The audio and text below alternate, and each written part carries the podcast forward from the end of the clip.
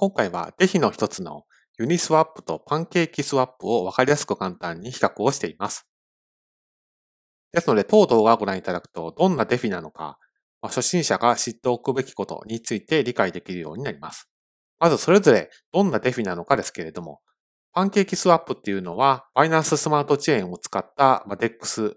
分散型の取引所で、これは特徴として AMM という技術を使った注文処理が特徴です。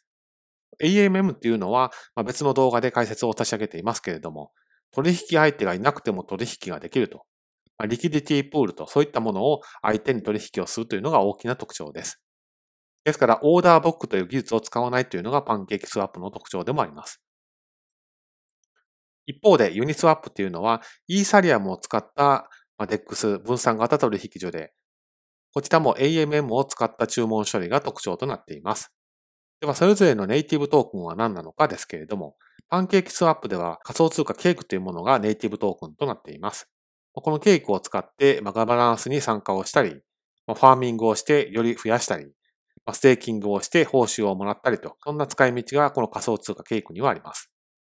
一方で Uniswap には仮想通貨 UNI というものが、えネイティブトークンなんですけれども、こちらは現時点ではちょっと用途は DeFi で使う主な基礎用語について紹介をしておきます。まずは AMM です。こちら先ほど少し触れましたけれども、取引相手がいなくても取引ができると。リキディティプールといった資金の集まりのようなところと取引ができると。これが非常に特徴的な技術です。